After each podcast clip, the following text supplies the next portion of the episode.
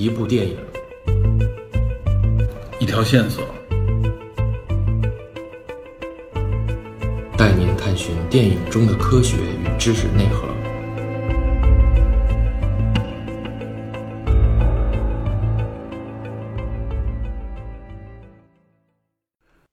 大家新年好，我是 Peter，欢迎收听本期的电影侦探。正式节目开始之前，我首先要说明一下啊，就是这期节目的绝大部分内容是在去年《力量之戒》播出的时候录制的，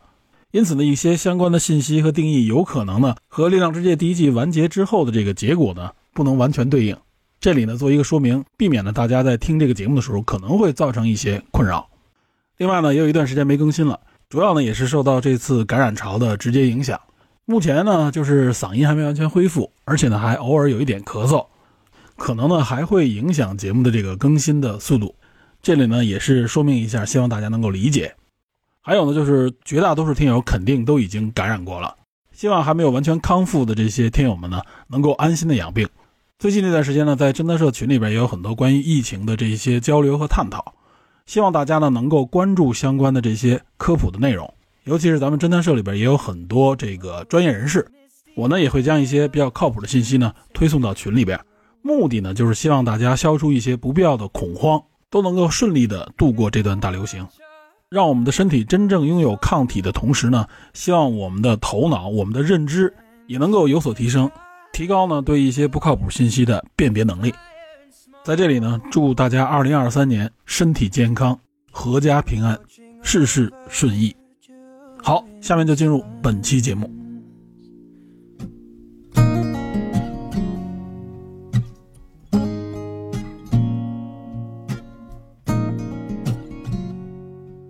好，那我们分析完了《魔戒》当中的这些主角，我们呢就要分析一下《魔戒》里边这个大反派索伦啊，也叫索隆。我相信呢，近期对索伦的这个关注应该很高。网上应该也有很多科普和介绍这个角色的内容，他的来历啊，以及他都做过什么。尤其是在《力量之戒》这部剧里边啊，他作为终极大 BOSS 一直没有出现，很多人都在猜，包括我也在说，到底哪个角色是索伦？有可能是索伦，或者索伦到底会在什么时候出来？我个人认为，到目前为止，《力量之戒》所营造的这个谜题，或者说是这个看点，还是相当成功的。索伦一直像一个影子一样萦绕在这个整个的故事当中，但谁也没有看到他。谁也不知道他到底在哪儿。那么这种感觉和《魔戒》的这个故事里的感觉很类似。在《魔戒》当中啊，除了一开始介绍，而且有索伦的这个形象出现，但是呢，在绝大的篇幅之内啊，他就一直没有真正的出现过，只是呢有一些形象，比如说这个索伦之眼，或者说呢是在别人的这个言语当中，别人的这个恐惧之中，他呢就像一个阴影一样飘荡在这个中土大陆之上。所以我说，《力量之戒》很好的把托尔金所营造的这个气氛继承了下来，而且呢，它还有所升级。那么具体哪方面的升级，我们后边会详细说。我们看一看《魔戒》故事当中的这个索伦，我相信大家应该都比较了解了，包括有很多科普的内容。他呢是米尔寇，也就是摩苟斯的这个原来的这副手，相当于是跟随摩苟斯成长起来。那么摩苟斯呢，实际上相当于是一个维拉，而且呢，在维拉里边属于天赋和能力最强的那么一个。就很像西方神话传说当中的这个堕落天使鲁西法。那无论是在圣经还是在各种版本的神话传说当中啊，都有提到这个名字，包括在很多文艺作品当中。所以我认为托尔金在创造米尔寇这个角色的时候，肯定也受到了影响。那么索伦应该也有很多人知道了，他呢实际上是米尔寇的手下，他不是维拉，但他是一个麦雅。那么据说这个叫梅隆的麦雅堕落之后，就被大家称为索伦。其实大部分人了解到这个层面就觉得 OK 了，觉得索伦呢就是一个经典的反派形象，黑暗、邪恶，而且呢能力非常强大，无所不在。那么尤其就是在他蛊惑之下所打造出来的这些力量之戒，他自己亲自打造的这个至尊魔戒呢就更为甚之。但如果我们深度分析一下，我们会发现呢，索伦这个大反派啊和我们感觉上呢还不太一样。这样的一个反派设置啊，我觉得还是有很多值得去聊一聊的。那比如说，在魔戒的故事当中啊，他其实呢肉身上来就告诉你已经陨灭了。在第二纪元的末尾，这个最后的联盟大战当中，因为被伊希尔杜把手上的这个戒指砍掉了嘛，所以他的整个肉身就陨灭了。但由于凝结他这个意志和精神的这个魔戒啊还没有被毁掉，因此呢，在魔戒的故事当中就成了一个他凭借这个戒指，这个黑暗魔君要借此卷土重来返回中土大陆的这么一个大危机。这个大危机也就成了魔界当中啊这些英雄们聚拢在一起，冒险旅途解决危机的这么一个矛盾根源。所以这也是托尔金创作当中不同于以往的英雄故事啊，不是寻宝，不是英雄寻宝，或者说是解救谁，而是呢英雄反向的要销毁一个所谓的宝物，这个宝物就指的是这个至尊魔戒。那么借此，大家有没有发现啊？索伦呢，实际上也是追逐这个宝物的一个势力，就是他实际上在这个故事当中啊，是通过戒灵也好，通过他的各种呃奥克军团，他们实际上有一个最重要的任务，就是要找到这枚戒指。很多人呢会有一种下意识的感觉，就觉得这个魔戒因为是被索伦打造出来的，所以呢整个都是在他的掌控之下，英雄们就是在躲避他啊，就要销毁这个魔戒。索伦呢又通过这个戒指做了很多恶，杀死了很多人。所以认为这个戒指就是索伦的一个诱饵，或者说就是在索伦的一盘大棋之下，但实际上并不是这样。那么在这里呢，我们就要结合这个至尊魔戒来分析一下这个戒指以及索伦。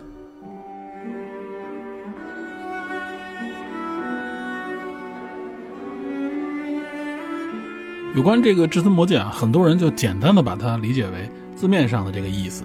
因为是力量之剑嘛，他就会赐予戴上它的人无限的这种力量啊，增强他的这种力量感，应该就是让他能力变得很强，谁戴上谁就能统治世界的这么个意思。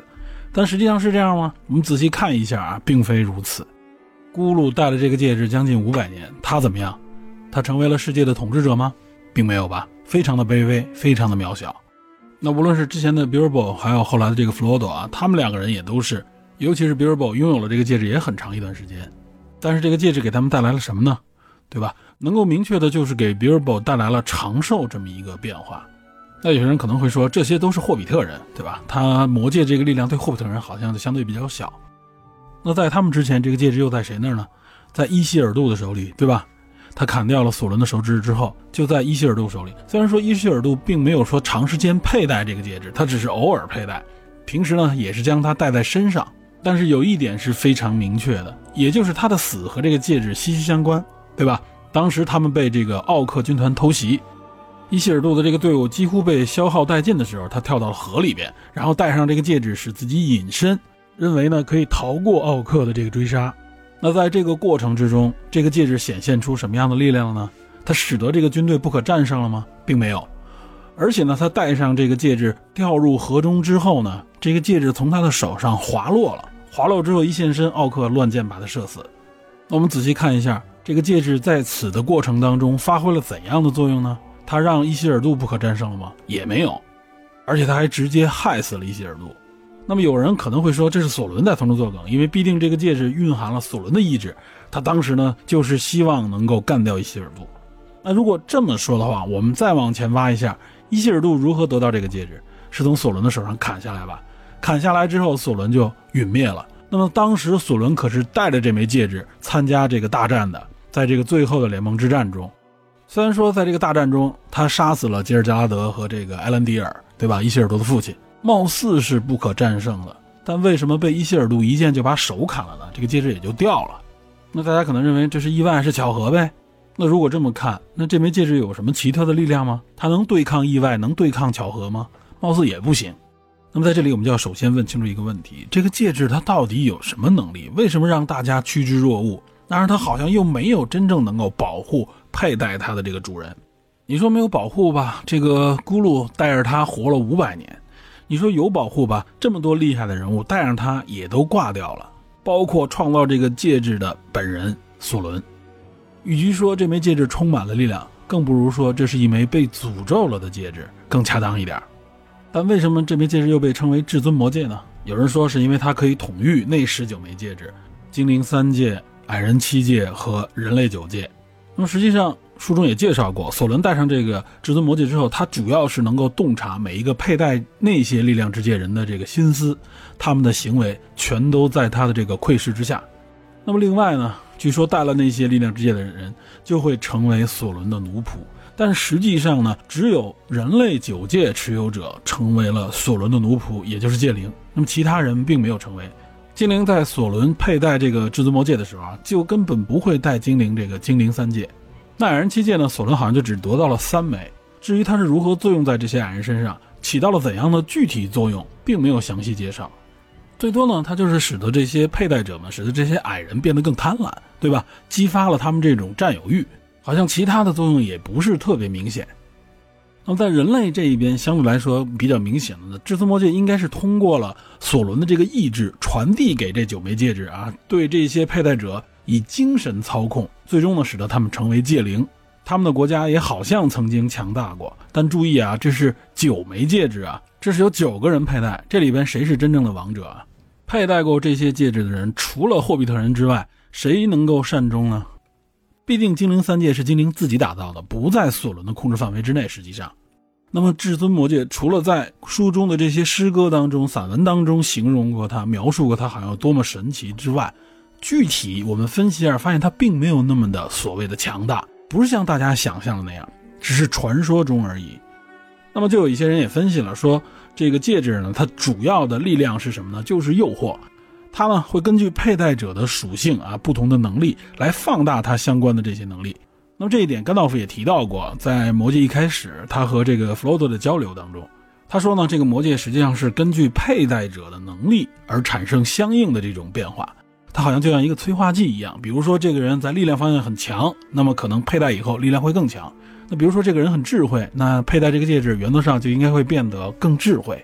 但是真正佩戴过这个戒指的有几个？索伦之后就是伊希尔杜，伊希尔杜之后就是咕噜，然后就是 b i r b o 之后就是弗罗多，再没有别人了。那为什么所有人都对魔戒有这样的一个认知？包括读者们大部分对魔戒好像也有这样的一个认知，它就是无所不能的。好像谁戴上它就可以统治世界一样。那么实际上，我们看这个戒指，它到底有怎样的作用？它到底是一个什么功能呢？个人认为，它所真正体现出来的就是一种诱惑力和蛊惑力。这个诱惑力就是所有看到它的人都会觉得这个戒指太精美了，觉得这个戒指爱不释手，越看越喜欢，就想占为己有，就好像觉得占有了这个戒指之后，自己就会增益啊，就会变得无所不能。这就是这枚戒指所营造出来它的魅力。这个魅力实际上可能就是一种假象而已啊！但所有见到这枚戒指的人就会觉得这个戒指是有无限能力的。那真正能够直观看到的能力就是隐身。佩戴者呢，实际上呢也不是隐身，就是进入所谓的这个幽界。那么这个戒灵就是因为长期佩戴力量之戒，他们就处于幽界之中，所以戴了这个至尊戒以后就能彼此看见了。大家都在幽界里面游荡，只不过呢普通人看不到幽界里的内容。再之后呢，就是延长寿命，这一点呢被咕噜和这个 Bilbo 证明了。那么至于说它能够激发这个佩戴者的欲望啊，使之堕落，使之最终走向黑暗，这其实呢是因为它注入了所谓索伦的这个意志，更多的表现为是你佩戴上之后，就等于给了索伦一个通道，让索伦能够引诱和诱惑你。因为索伦在第二纪元里边就展现出来了他非常强大的这种蛊惑之力啊，这是索伦的看家本领。也就是说，在这里面，它不是戒指本身的功能，它只是起到了一个媒介、一个通道这么样的一个作用。或者说呢，这枚戒指它顶级的能力了，也就是索伦的能力。那么对于他者来说，这枚戒指所营造出来那个能力，大多都是幻象。那这样看下来，这枚戒指好像就像是毒品一样，就是致幻剂一样，让佩戴者、让戴上它的人产生幻觉，认为自己无所不能了，认为自己拥有了最宝贵的财富而已。而且甚至影响到谁呢？影响到了他的制造者，也就是索伦本人。索伦在末日火山打造了这枚戒指——至尊魔戒，但实际上他也禁不住这个至尊魔戒的所谓诱惑。他觉得他所向无敌了，最终怎么样？还是触发了这个最后的联盟之战，自己最终被伊希尔杜砍杀。所以这个戒指非常诡异，也没有那么简单。那么同时导致他影射出这个索伦本人呢？好像也不是我们看上去的那个样子。有人可能会说啊，这都是你分析的。这个戒指可能只是没展现出来他的这个能力，而且它背后呢是被索伦所控制的。这里边注入的是索伦的意志，因此呢是在索伦的掌控之下的。所以谁佩戴上呢？他没有那个能力，是索伦从中作梗。有些人会这么觉得，但这一点在书中就给了一个明确的答案，并非如此。这也就是在一开始甘道夫和弗罗多的对话当中，他介绍这枚戒指的时候，他谈到了。说这枚戒指呢，试图回到它主人身边啊，也就指的是回到索伦身边。但是呢，在历史的幕后运作和影响这一切的，可不只是一方的力量。戒指杀死他之前这些主人，为了呢，就是他能够回到主人身边。但好像并没有真的如此的。那么，如果真的就只是索伦所控制的，当初伊希尔多被射杀，那那枚戒指就应该被奥克军团发现啊，被任何一个奥克发现了也可以嘛。但为什么没有？而且这枚戒指沉睡了两千年，才被斯米格的这个朋友 digo 在河底发现。那些人可能会说，当初呢是因为这个索伦刚刚被杀死，所以他的意志还没有被复苏，因此那个时候是没有索伦意志的。这显然是不成立的嘛，因为这个戒指本身就凝聚了索伦的意志。就说索伦那时候没有苏醒，对吧？但他为什么会突然变大，从手上脱落呢？因为之前甘道夫也说过，这个这个戒指呢会变大变小，会适应佩戴者，有的时候会从佩戴者的手上脱落，就是他突然变大了。他为什么会突然变大呀？你说是不是索伦的意志呢？那如果索伦的意志存在的话，他又为什么没能让奥克找到他呢？那么，尤其是后来他再度现身，被霍比特人获得的时候，这其中也有很多机会能够让黑暗势力的角色发现，而不是最终折腾来折腾去还在霍比特人的手里。所以，甘道夫才对弗罗多说了一句非常重要但容易被忽略的话。他说呢：“这背后有一股超越了魔戒铸造者的力量在运作着。我只能说，Bilbo 注定接收这个魔戒。”而这不是魔界铸造者所能掌控的，同样，你弗罗多也会注定拥有这个魔戒。这意思也就是说，索伦是无法掌控这一些的。那么，这也就是我为什么会说，从某种角度上看啊，索伦实际上在这本书中，在这个故事当中，他是争夺这个戒指的一方势力，他并不能掌控这枚戒指，同时呢，也不能够掌控佩戴这个戒指人的命运，他并不能完全掌控这个戒指。对于他本人来说。对于这个铸造者本人来说，也是一个诱惑。先是处心积虑、精心打造，然后呢，认为通过这个神器，他就可以实现自己统治整个中土世界的这么一个愿望。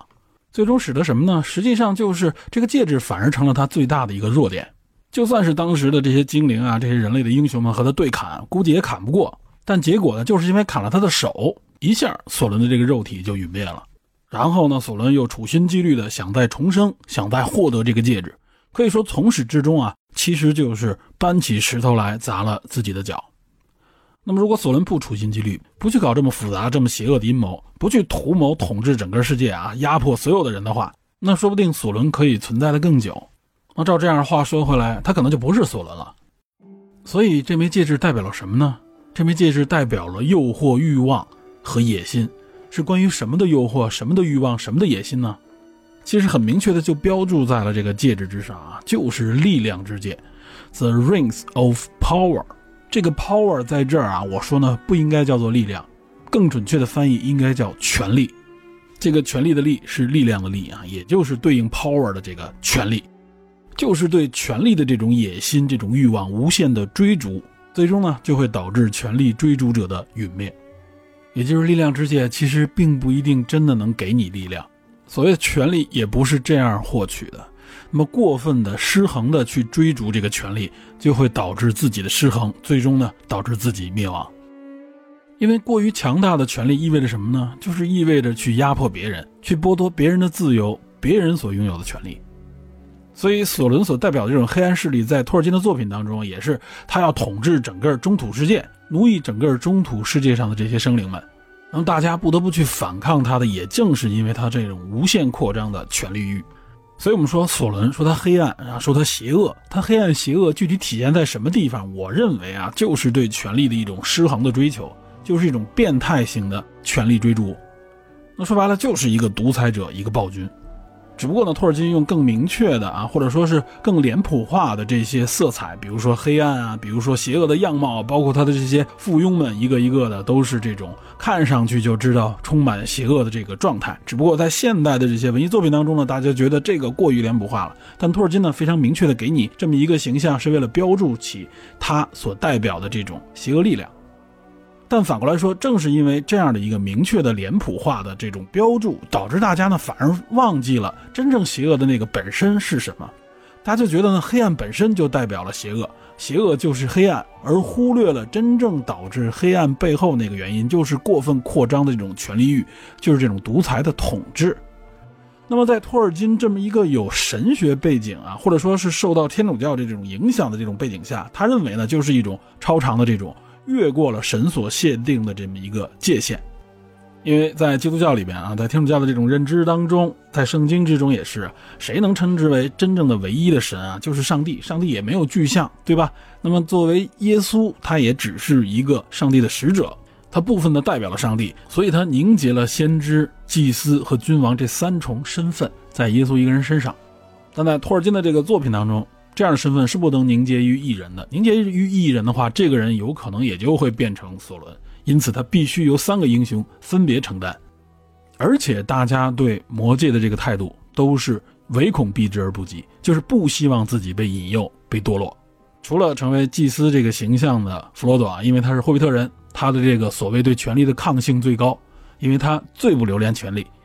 那他到最后啊，实际上已经彻底堕落了。要不是因为他这个影子咕噜啊，誓死要去抢夺这个魔戒，弗洛多最终呢也就遁入黑暗了。所以我认为索伦呢，他的这个邪恶体现就体现在了这个对权力过度的这种迷恋，以及其导致的这种啊变态式的黑暗统治。你想啊，就像弗洛多戴上这个戒指之后，他看到靠近他的山姆的时候，他都认为山姆呢是要抢夺这个戒指，认为山姆呢也是垂涎于这个权力，所以他就觉得所有的人，哪怕是身边的人最亲密的人，也会成为不惜杀死他而抢夺这个权力的挑战者，也就是进入了一个集权的怪圈，在这个怪圈当中，不是你死就是我亡。那么这其实就是至尊魔戒他所隐喻的这种邪恶，也是索伦邪恶的这么一个根源。那么一些人呢，将魔戒和当时托尔金所处的这个创作年代联系起来啊，因为当时处于二战之中嘛，所以就认为呢，这个魔戒实际上是在影射核武器啊，就是原子弹。那么这一点托尔金多次否认过，而且他也举例说，如果真的说这个魔戒是一个终极武器的话，那么获得这个魔戒的时候，大家就应该去拿起这个武器去杀灭对方，而不是躲躲藏藏的要将它销毁。他呢，只是迷惑了一些人，让一些人认为拥有了这个魔戒，就好像是拥有了某种大杀器，或者说是无限能力的工具而已。那么至于索伦，我们从前面介绍的甘道夫的话语当中就能体会到，索伦呢实际上也是在这种宿命之中。那这个至尊魔戒，也就是他自己给自己打造的一个诅咒。这背后又是哪一种力量影响了啊整个这个命运的轨迹呢？那应该就是指的最高的这个神灵，唯一的真神伊洛维塔。这个故事里边，无论说是正义的角色，还是反派，还是中间灰色地带的这些角色，他们彼此的这种命运的交织影响，都促成了最终啊走向这么一个结果。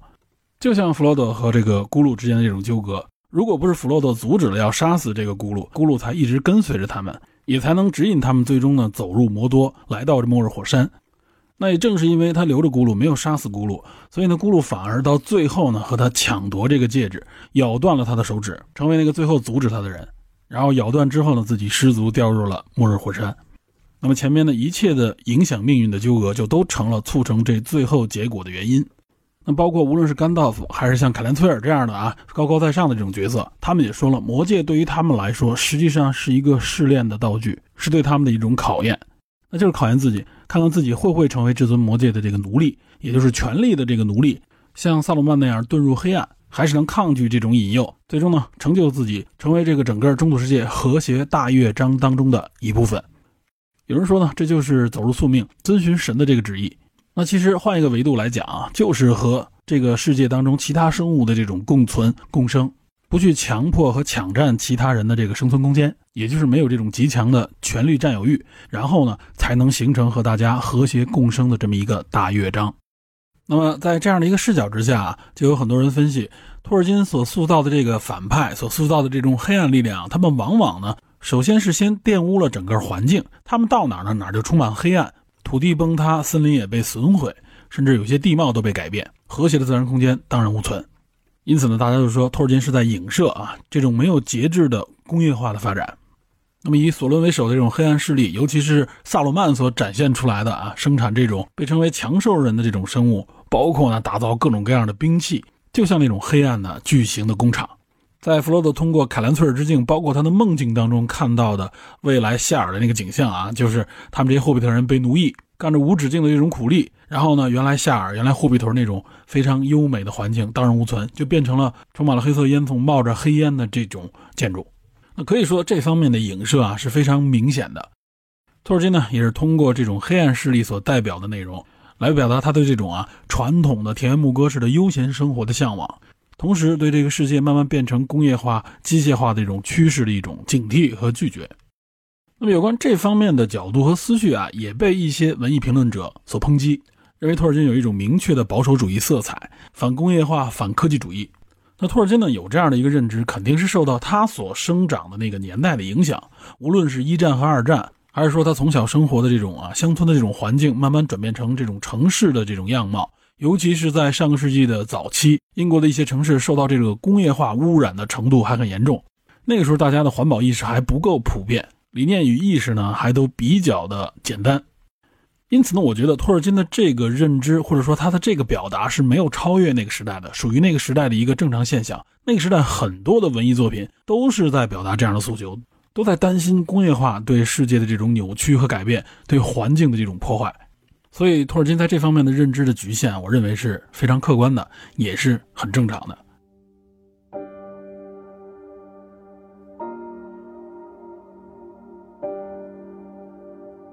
那在分析完了正反派人物以及其中一些我认为比较有特征的线索以后啊，我再想谈一点，我认为这方面也非常值得玩味，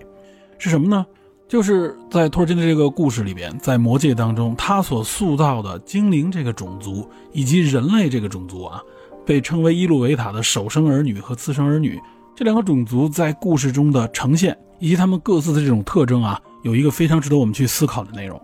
这个内容是什么呢？实际上也就是精灵的最大的特点，并不是它的美貌啊，并不是他们这种仙气，而是呢精灵的不朽，也就是精灵不会自然死亡。这一点是和人类有着本质的区别，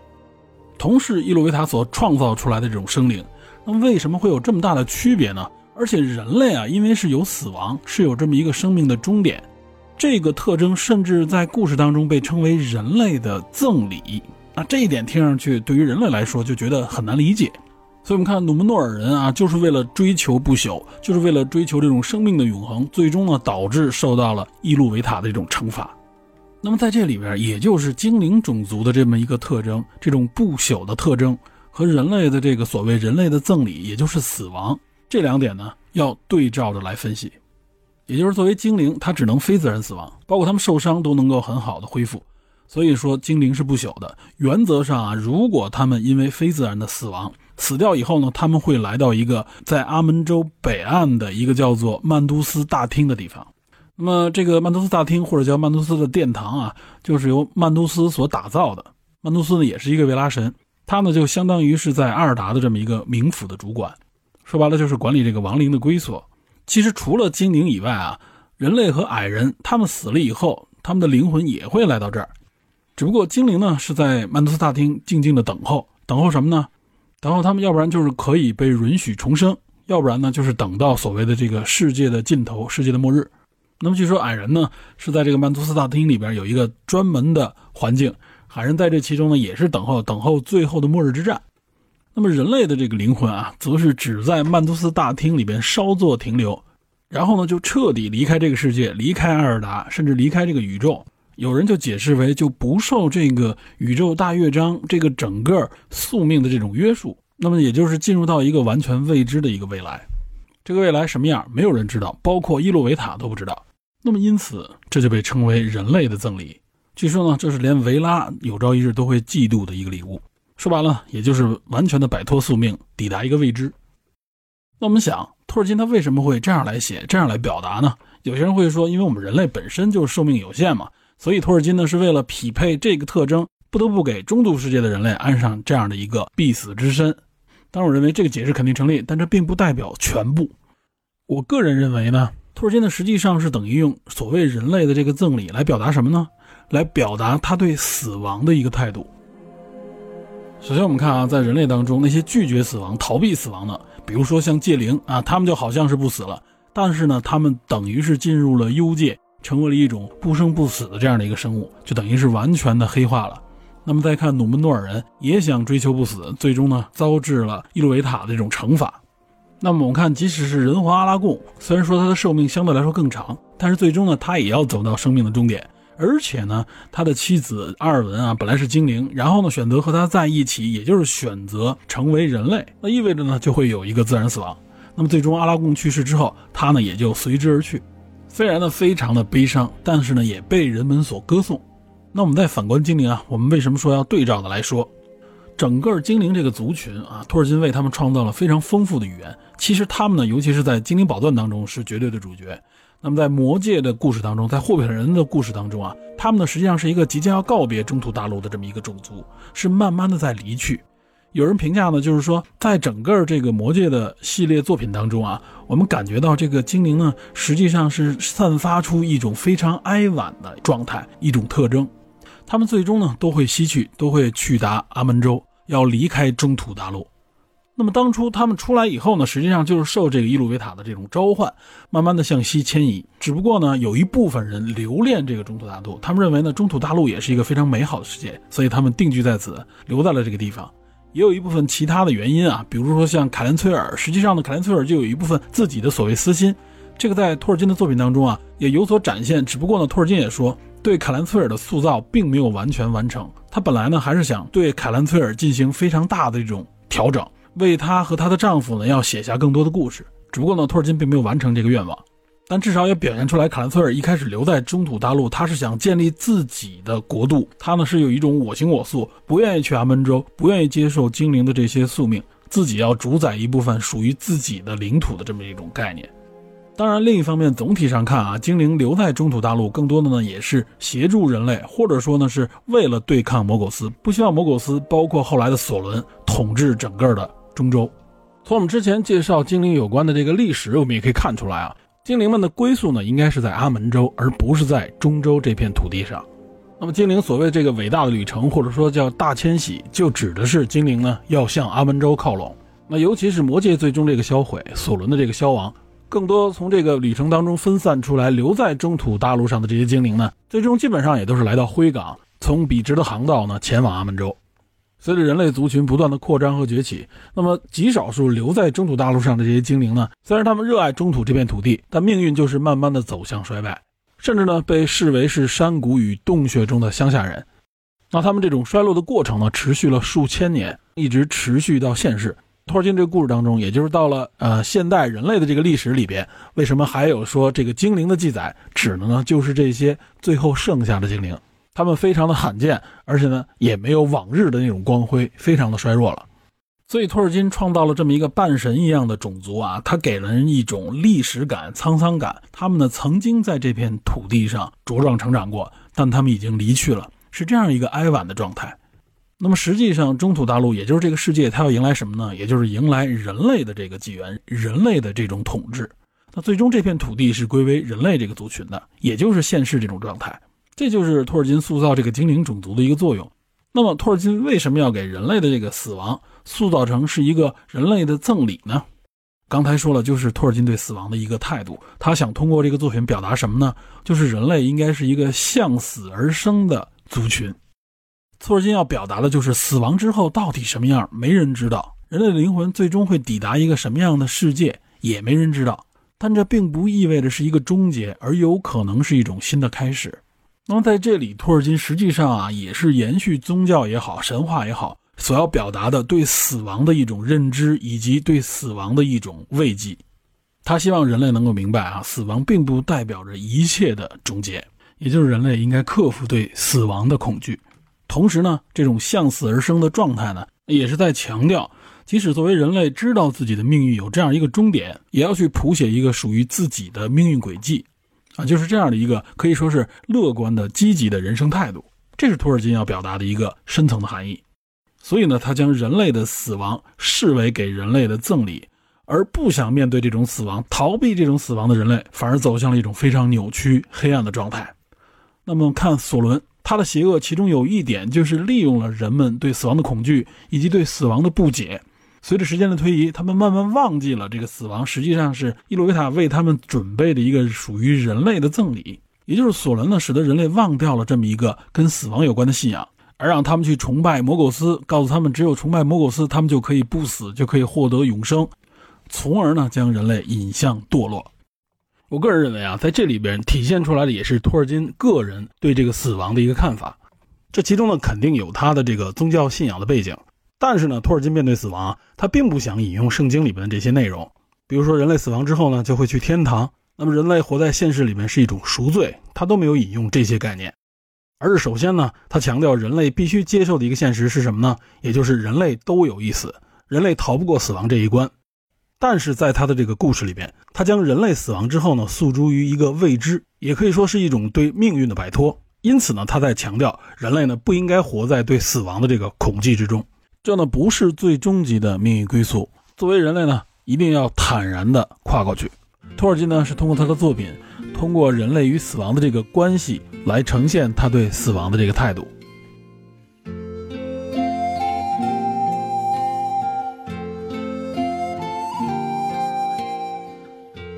好，我们从魔戒当中提了几条线索进行了分析。那么，我们对魔戒、对托尔金作品有了进一步的了解之后，我们就进入这个节目的第四部分，来看一看托尔金的这个作品到底表达了怎样的思想内涵，对我们有一个怎样的启发。同时呢，我们再来看看为什么托尔金的作品能够如此流行，成为最畅销的奇幻文艺作品的背后，是不是还有什么不容易被发现的原因？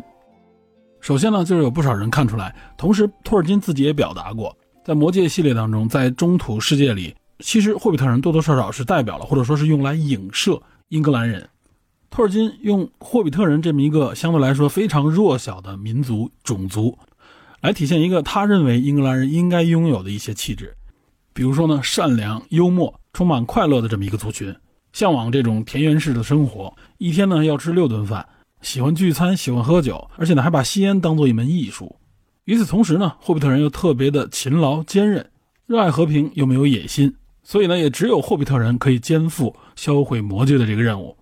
我们看魔戒这么一个英雄史诗的故事。这其中最重要的一位英雄就是霍比特人弗罗多，但是呢，他在这里边又是一个最弱小的，既没有甘道夫的睿智，也没有像莱格拉斯啊、金利啊，包括像阿拉贡一样他们这种高超的武艺和胆识，不是这种传统型的英雄，也不是这种高大上的人物，甚至被称为半身人。然而，恰恰是霍比特人最终完成了不可能完成的任务，使得魔王索伦的这个阴谋不能得逞，功亏一篑。所以，某种程度上来说，魔戒呢，甚至是一个反英雄的故事。那么托尔金在这里想表达什么呢？实际上，在他的作品当中已经明确的谈到过啊，无论是甘道夫还是凯兰崔尔，包括埃尔隆德，他们都说过，别小看这个弱小的霍比特人，他们也许是真正改变世界命运的那个人。埃尔隆德就有这样的话说：推动世界之轮的这个功绩，常常遵循着这样的一个进程，也就是当伟人把目光投向别处的时候。正是那些微妙之手，因为感到责无旁贷而采取的行动。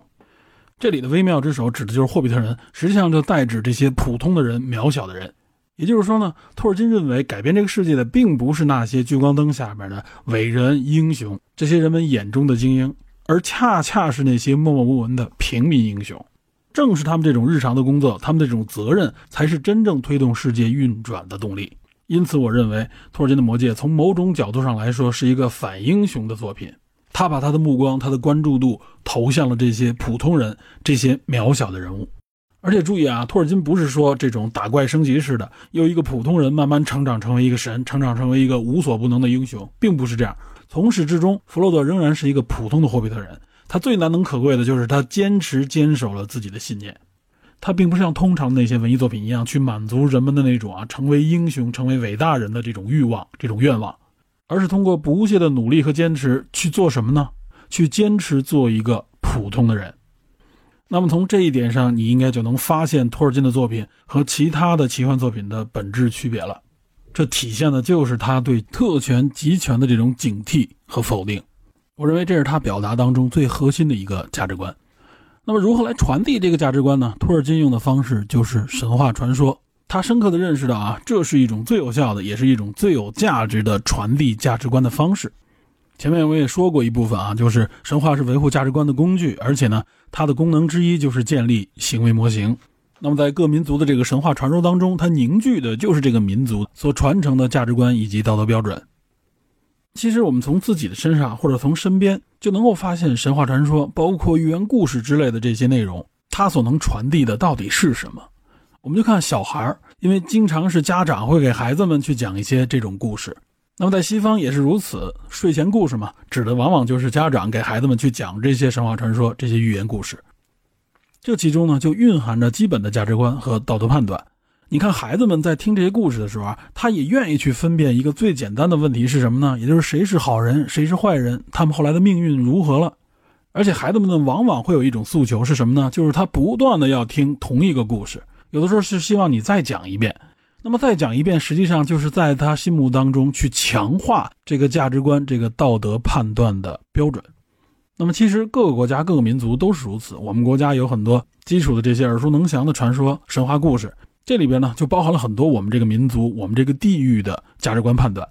而且呢，通过神话学，尤其是比较神话学这方面的研究啊，这方面也有专业，他们专门去研究各国的这种神话进行比较。他们其实呢就发现了很多国家的这个神话当中有很多元素是相通的，道理本身基本上也是相同的，是普世的。这个普就是普通的普，适用的适，就是可以放到很多地方都能够适用。那之所以它是普世的，就是因为它适合于在人类的族群当中去传播、去影响。它符合人类这个族群的基本的生存道理，比如和睦友爱啊，比如说拒绝黑暗啊，向往光明啊，比如说遵守诺言啊，对背信弃义以及欺骗的这种唾弃啊，还有比如说像反抗强权、保护弱者等等。那么这些价值观、这些伦理道德，基本上是放之四海皆准的。那如果哪个民族以恃强凌弱、以欺骗与狡诈作为核心的价值观，我相信这样的民族是无法存活于世界民族之林的。这样的群体也无法长期存在于人类的社会之中。然而，前面我们也说了，神话呢往往是最初的语言传承的一个工具。它除了传递价值观之外，实际上它也是保存各民族各地域语言的这么一个工具。作为最早的文艺作品，它在很长的一段时间里边是没有文字记录的，只靠口口相传。所以，语言和神话也是密不可分的。有一位德国哲学家叫恩斯特·卡谢尔，他有一本书就叫做《语言与神话》。那么这本书主要是探讨符号形式哲学的。另外，像现代符号学就是源自于现代语言学，也就是从索绪尔的那个著名的普通语言学教程当中出现的这个概念。那么符号学其实现在已经成为一个非常重要的人文学科。那么尤其在电影这个专业当中啊，符号学也是一个非常重要的学科。很多电影语言的表达实际上就是符号学的一种表达。啊，这说的有点扯远了。我们说回到托尔金，我们之所以要谈神话和语言啊，主要就是说什么呢？也就是为了说明语言和神话之间这个非常强的纽带。神话可以说就是一种最原始的语言的文艺表达，它使得语言呢不仅仅停留在只是彼此之间交流用的一种工具，而是使得语言有了文化传承、道德伦理传承的这么一个重要作用。由于托尔金是一个语言学家，他就专门研究语言，尤其是研究历史语言学。因此呢，也就使得托尔金所创制的魔界的这个中土世界的神话，有了一层非常独特的气韵，也就是源自于他语言学研究的这个气韵。他仅凭一己之力创造的这些艺术语言，这些精灵语啊，各种各样的语言，也就构成了托尔金作品啊一些有别于前人、有别于同时代的一个独特气质，并且能够让它流行至今。当然，在这里边还是要强调一下。这里并不是说托尔金作为作家，他背后的这个学术身份很特别，因为其实有很多语言学家，同时呢也是著名的作家。比如我举一个比托尔金更早，但是呢也很有名的，而且呢还和托尔金这个作品方向有点类似的这么两位德国作家，他们是谁呢？他们就是格林兄弟。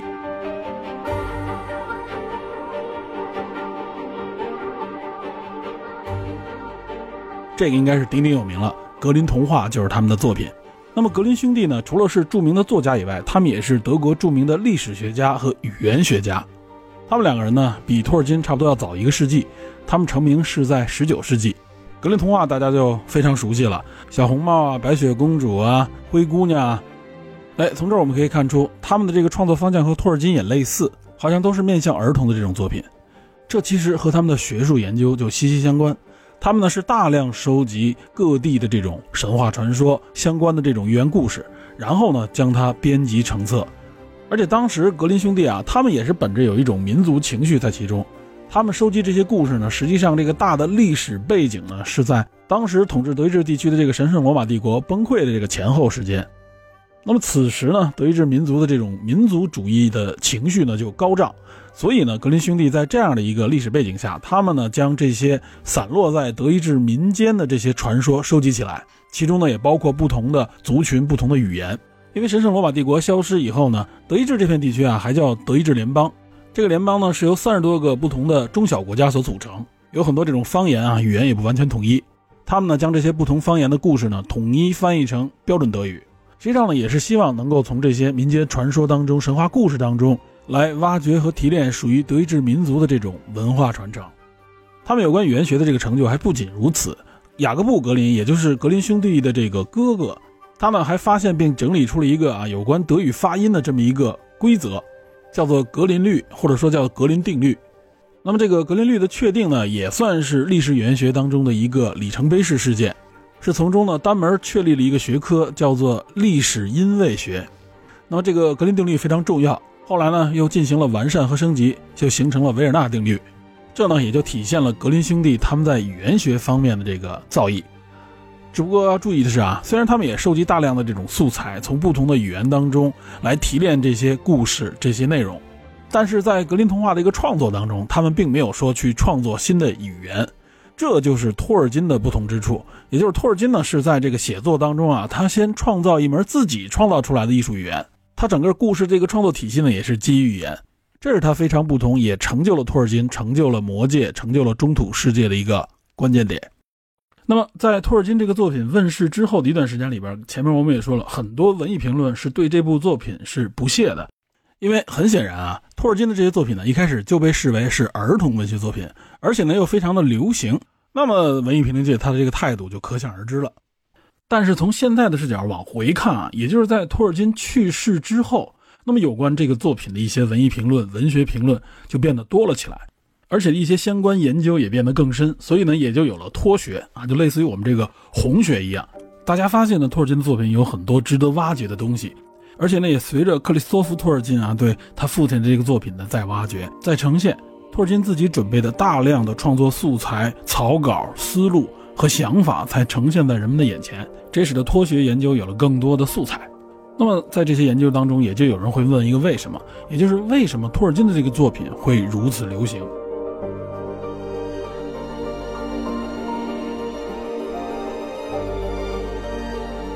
那么，结合前面我们所探讨的有关神话和语言学之间这个关系，有人在这个基础上就提出了一种群体心理学的可能，也就是集体无意识，或者说叫做集体潜意识。这个集体无意识是荣格提出来的这么一个心理学的概念，至今这个概念呢仍然有一定的影响力。那么有人认为呢，就是托尔金的这个作品啊，他这种神话色彩，他这里边所提到的一些基础的道德伦理或者说是价值观。是严格遵守这种神话的传播规律的，也就是在他作品当中啊，是有很多基础的神话原型作为支撑的。那其实这里所说的这个神话原型啊，它也是文艺批判当中一个重要的理论工具。其实我们看很多的西方文艺评论啊，包括对电影的这个分析，大家往往都在使用神话原型这么一个批判理论。也就是我们看啊，他们在分析一些文艺作品的时候，往往呢都能结合到一些西方的文化传说之中，以及呢圣经故事之中。比如说，詹姆斯·弗雷泽所编著的这个《金枝》啊，全名叫《金枝巫术与宗教之研究》这本书，可以说相当有名了。那这本书呢，就被公认为是开创了神话原型文学批判的这么一个理论。那么，其实现在也有很多的这种文艺评论啊，包括很多电影的这种评论，都会引用到其中的一些内容和理论。那前面所提的这个荣格的集体潜意识理论啊，也被视为神话原型文学批判的这么一个分支。这分支呢，主要就是从精神分析的角度来对文学作品进行批判。这种方式更多是流行于上个世纪的中叶，所以对托尔金的这个作品早期的这个批判当中，就经常引用这方面的理论，认为托尔金的作品就激发了人们的这个集体潜意识，让读者就更容易对魔界产生一种共鸣，从而呢去传播，去吸引更多的读者。我觉得这个理论啊，这个分析怎么说呢？其实意义不是很大。为什么这么说呢？因为啊，就是我们如果按照这样的一个理论来看的话，其实绝大部分的文艺作品都可以套用到这个逻辑当中，都可以用神话原型理论去分析，去发现其中的这个规律以及结构。无论是这些成名的文艺作品，还是这些不成名、不流行的文艺作品，其实绝大部分都能够套进去。因此，这并不能成为魔界流行的一个根本原因，最多只能说呢，魔界符合这么一个规律。那么，如果说非要给魔界的流行找理由的话，我觉得至少有这么几条是可以谈到的。首先呢，就是《霍比特人》的一个积淀，因为必定呢，在三七年出版的这个《霍比特人》啊，已经形成了一定的口碑，赢得了一部分的市场，这给魔界的发行以及后来的流行呢，奠定了一个基本的基础。然后呢，因为二战耽误了一段时间，那么直到五四年才开始出版。它的这个时间呢，其实也起到了一个作用，也就是说，它是一个在战后出版的文学作品。虽然大战结束已经有八九年的时间，但此时的社会还没有走出战后创伤这个状态。这主要就指的是西方，尤其是欧洲的这个社会。《魔戒》呢是作为《霍比特人》的这个续集推出的，《霍比特人》呢当时是被定义为儿童文学，那么《魔戒》显然也就带了这个色彩。只不过呢，《魔戒》是远高于这个定义的，所以呢，《魔戒》更多是被称为现代的奇幻文学。那么这类文学其实它都有一个特征，这个特征是什么呢？就是它最终一定是正义战胜邪恶，这基本上是一个必然的规律。因此呢，《魔戒》这个小说也被视为在战后起到了一定的治愈的作用。那么托尔金曾经发表过一篇叫做《论童话》的文章，在这篇文章中呢，托尔金总结说，童话呢有四个功能，这四个功能呢分别是幻想、治愈。逃避和慰藉，这其实也就是说呢，这类故事呢，能够在满足人们的这个幻想的同时，还能够起到一些心理治愈啊，满足人们逃避以及提供慰藉的这样的作用。那么可以说，《魔戒》呢也满足这样的条件，它给读者提供了一个足够的想象空间，满足人们的这种幻想的欲望，同时呢，它也绝对可以给人们提供一种心理慰藉。那么在欧洲的那个年代，人们是需要这样的作品来给自己提供安慰的，所以说呢，这也是这部作品流行的一个潜在的影响因素。但其实呢，如果我们客观的说啊，真正起到作用的一定是这个作品本身，也就是托尔金通过《魔戒》所打造出来的这个中土世界啊，这么一个庞大的世界观。那么《魔戒》其实也只是展现它的一小部分而已，必定托尔金啊，在自己的头脑当中积累了很久。再加上有语言学作为它的这个积淀，创造出来了这么多的语言，因此呢，这个世界就显得极其的真实而且庞大，它有足够的想象力任人驰骋，这是我认为这个作品真正流行的一个最大的原因。那么还是要强调，托尔金所创造的语言，包括背后这个语言学，对这个作品的流行起到了一个非常重要的作用。那么至今也没有任何一部作品在语言学方面可以达到他这个水平，因此可以说是深厚的积淀以及庞大的世界观。支撑了这部作品的流行。另外一方面呢，就是这个作品啊，它不仅仅畅销于欧洲，畅销于英美，也就是不仅仅是在英语世界，它呢也推广至全球，翻译成了几十种语言。我们前面也说过，那么它被引入各个国家，正是因为在各国的这种流行，才导致它这个出版量如此巨大。那么之后呢，我觉得就是马太效应起到了一定的作用，它的影响力越大，就越流行，越流行呢，又促进了它的影响力。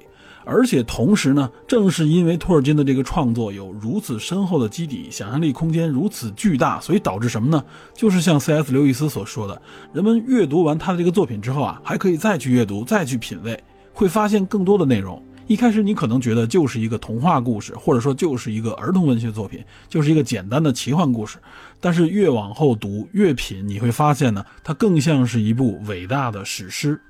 也就是说，它不像流行歌曲一样啊，或者说是一个部简单的作品，大家看完一遍，流行过后就行了，很快就可以翻篇了，并非如此，而是大家呢对其背后的这个世界产生了更多的这种想象力，甚至产生了需求，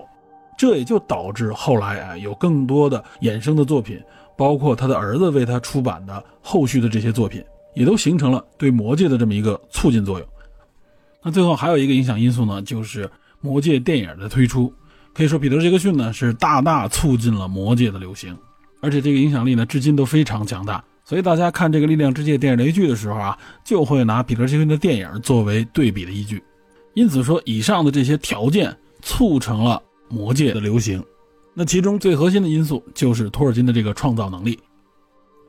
可能大家听到这儿觉得呢，好像听上去很多现在流行的一些文艺作品，尤其是这些重点的 IP，好像都具备类似的这种特征。其实这个感觉啊，并没有错。这就是为什么说《魔戒》出现之后，现代奇幻文学才被确立下来。正是因为《魔戒》的这些特征以及它的影响力，它启发了诸多的这种作者的创作，同时呢，又使得出版商发现了这类作品的一些价值。然后，尤其是到了近些年啊，一些大型的影视公司、文化公司，包括游戏公司等等，他们发现了挖掘这类 IP 的非常巨大的价值是什么呢？也就是像托尔金这样的创作啊，它有很大的想象和发展空间，可以扩充这个 IP 的影响力，同时呢，可以制造出更多的，比如说类似于特许经营权一样的这种产品的开发。那其实这方面我们国人应该都越来越熟悉了。无论说是他的粉丝群体的这种发展，还是说有周边的这种开发和发展，打造一个新的世界观，一个新的宇宙，然后呢，在这个世界观和宇宙的设定之下，创造更多的衍生作品。其实呢，这两年我们已经比较熟悉的这种同人文化，也就是这些 IP 它影响力与生命力的一个印证。那魔界呢，一样也有很多这种非官方的类似的同人作品。比如我记得看到过这样的一个例子，好像说的是俄罗斯的这个魔戒爱好者写过这样一本书，叫《最后的持戒者》。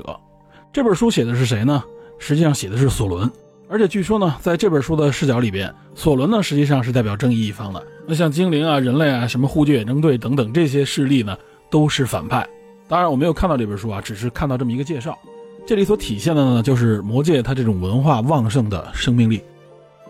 那么尤其到了本世纪啊，也就是二十一世纪，这种模式呢可以说是大行其道。很多类似的文艺作品开始利用这样的方式来扩张自己的影响力，特别注重 IP 的这种挖掘。然后呢，着力打造这个 IP 世界观以及相关的概念宇宙，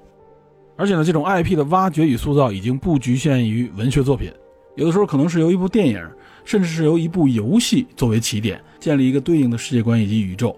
那么这方面其实有很多成功案例了，比如说《星战》就是这样的一个模式，《星战》呢始于一部电影。然后呢，它不断的扩充。现在呢，这个星战宇宙已经非常的庞大，有动画片，有游戏，有文学作品，而且呢，近期推出了很多部电视剧，比如说《曼达洛人》、《欧比旺》，还有一等小队啊，也被称为星战残次品，以及目前刚刚上线的这个安多啊，也被称为安道尔，就是《侠盗一号》的这个衍生剧。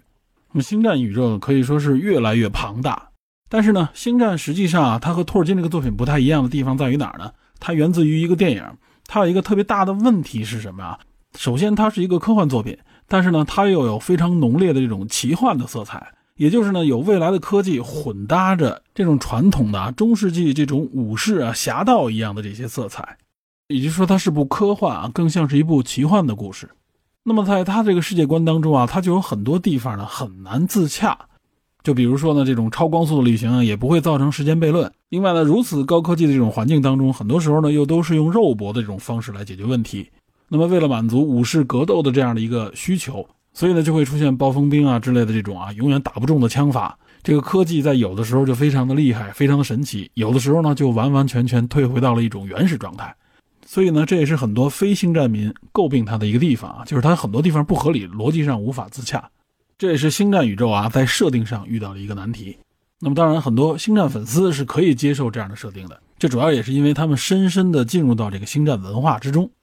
那另外还有大家更熟悉的，就比如说漫威宇宙，包括像 DC 所创制的这个英雄宇宙啊。那么，直到今天呢，它的影响力也是相当巨大，而且呢，在商业上也是相当成功的。只不过呢，近期大家对漫威的一些电影啊诟病比较多，觉得呢水平下降的比较严重。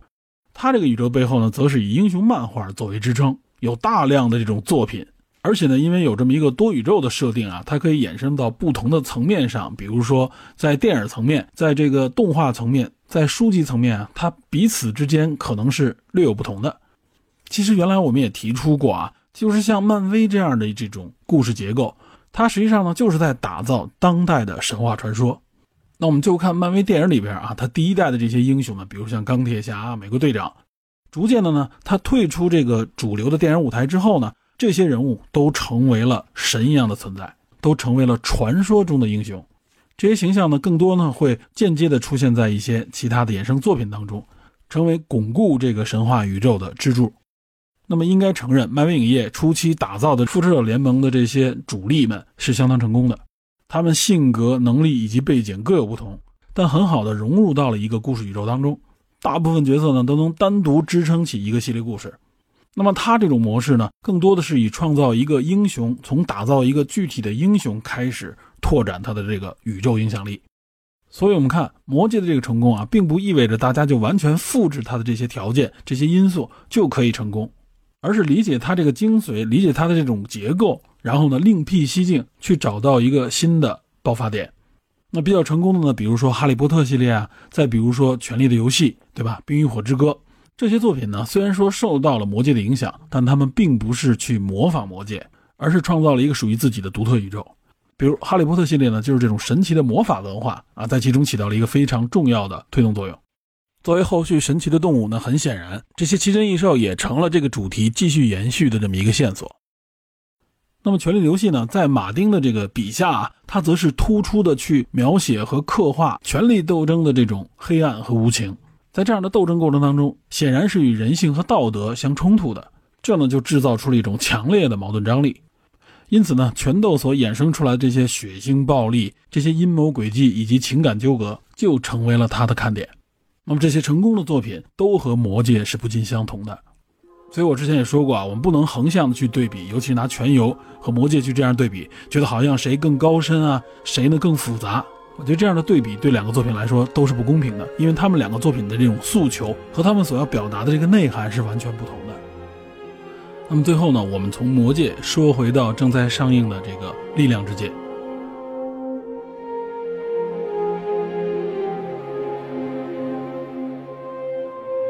我个人呢，对这个系列剧及其后续呢，还是充满了期待。也就是说，我还是比较认可这部剧集的创作的。首先呢，他抓住了几个重要的人物，比如说第一主角凯兰崔尔。那么他在第二纪元的这个成长，就成为了这部剧的一个主线。他是如何从一个类似于亚马逊战士一样的精灵，成长成为第三纪元当中的精灵女王？无论是性格还是能力的这种演变，这其中呢，其实有很多值得去描写的故事。同时呢，托尔金也确实给卡兰崔尔这个角色留下了很多空间，因为呢，他没有最终完全落定卡兰崔尔的这个生平，所以卡兰崔尔将要经历的这些遭遇也好，或者说是考验也好，对我们来说都是未知的。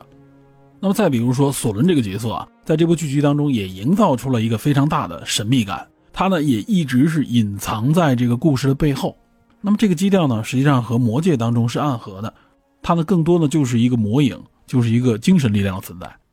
而且呢，这一季给了反派更多角色与戏份，那么这显然就会涉及到更多有关奥克的来历啊，有关一些传说中被索伦引向黑暗的角色。这些人物和线索，就是引出在原著当中，在魔界当中也好，甚至包括在精灵宝钻当中，并没有详细提及的内容。那么对这些内容的详细介绍，肯定会包含更多的族群、更多的背景以及更多的不同环境。这些我认为啊。才是《力量之戒》或者说是托尔金作品里边的一个最重要的看点。这个最大的看点啊，实际上也是我最大的一个兴趣点，是什么呢？它并不是这个线索本身，而是构成这些线索的信息和元素。这话什么意思啊？实际上就指的是更多、更丰富、更细致的设定。哎，这其实就是看《魔戒》以及相关作品的一个最大乐趣。是什么？就是对未知世界、对一个想象当中的这个世界的探索。在这个探索的过程当中，这个中土世界在你的眼前逐渐清晰。这绝不仅仅是风景、地貌和奇观，还包含了更多更立体的组合信息，比如人物关系、风土人情以及文化。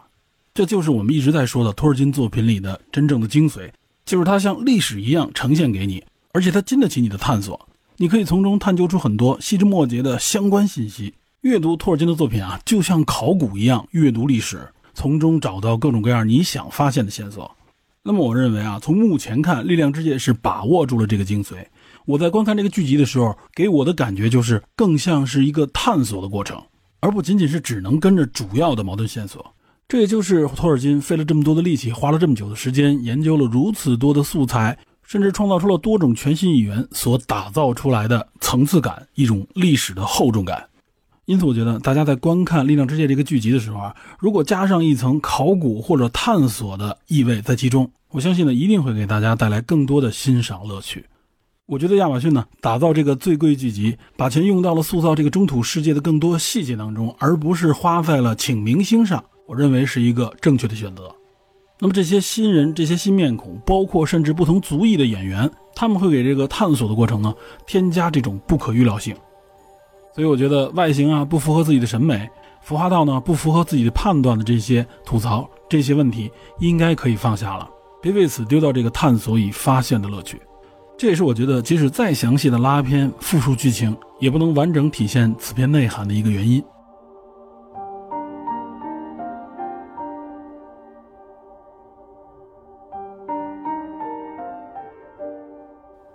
好，本期节目呢其实已经说了很多的内容。